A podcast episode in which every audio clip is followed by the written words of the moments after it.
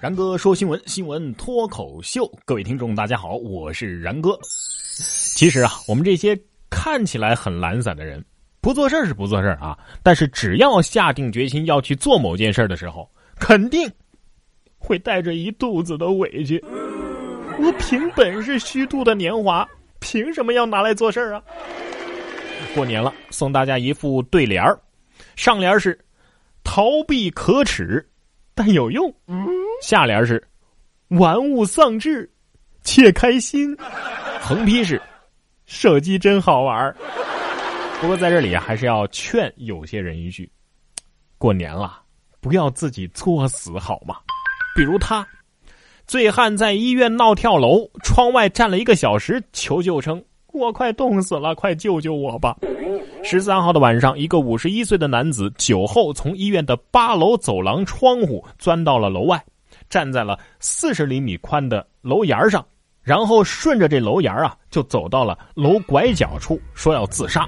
消防来救援的时候呢，站了一个多小时的男子已经是冻得浑身发抖。然后他对救援人员说：“快把我救回去吧，我都要冻死了。”哥们儿，给自己加戏也不是这么加的呀。希望你看到自己上新闻的时候，别真去跳楼。有网友评论说。他可能是喝了假酒，你以为这就够冷够作的了吗？还有更刺激的，大冷天水枪互射，女人何苦为难女人呢？一月十三号，湖南永州有两个洗车店的女老板因为争抢客源发生了争执，然后拿出水枪互喷，最终这两个人被拉开了。当天最低温度只有四度啊！我不会告诉你，网上可以搜到这两个女孩子玩水失身的视频。然而，拍视频的小姐姐比谁都开心，一定是因为这让她想起了玩滋水枪、打水仗的童年。都不容易，月底收水费的时候，你们两个就会都沉默了。不过，下面这条新闻倒是真的让我都沉默了。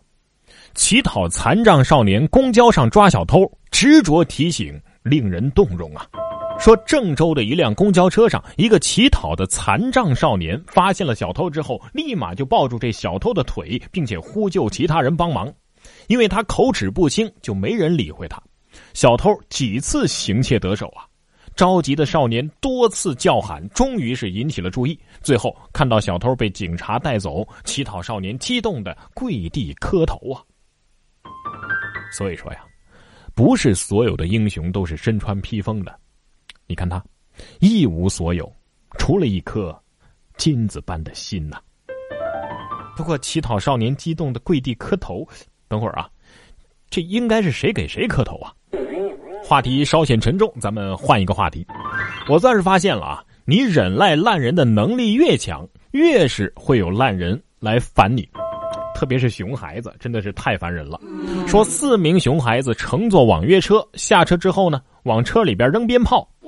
十一号，四名十岁左右的男孩乘坐网约车，下车之后呢，其中的一个熊孩子竟然往这车里扔鞭炮，还笑着对司机说再见，然后撒腿就跑。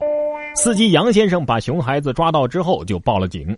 民警说呀，其实像这样的小孩子往车里投掷鞭炮的事情啊，已经发生过多起了。甚至有导致车辆被烧毁的案例啊！有网友评论说呀：“他还是个孩子呀，千万别放过他，逮到了就把鞭炮往他裤裆里塞。”友情提示，请勿模仿啊！只是有点心疼司机。这孩子的成绩也是够熊的了，可是老师的方法呢也欠妥。学生考试不及格，老师罚家长在班级群中发红包。近日，辽宁铁岭的一个初中老师将期末成绩表发送到了家长的微信群，同时提醒家长要按照约定，所有科目不及格的啊，差一分发一块钱的红包，群里有多少人就得发多少份。老师说呀，这是为了让家长督促孩子学习，今后呢不会再这么做了。校方也说这个做法欠妥，会规范的。嗯，老师的做法呀，的确是有点欠妥，但是也不至于上升到道德沦陷的程度啊。毕竟是在班级群里发啊，让所有的家长都可以抢，而不是私发红包，是吧？而且是所有的科目都不及格的才发红包，才初中啊就能所有的科目都不及格啊？当然了，呃，只有罚没有奖，我觉得这是最不妥的一点，所以应该再补充一条：凡是九十分以上的，分数超过一分，就有老师发一块钱红包。孩子熊啊，还有机会教育改正；大人熊，那就只能交给警察叔叔了。对呀，说女子偷貂皮，不为穿，不为卖，只为看。说摸摸这毛啊，就满足了。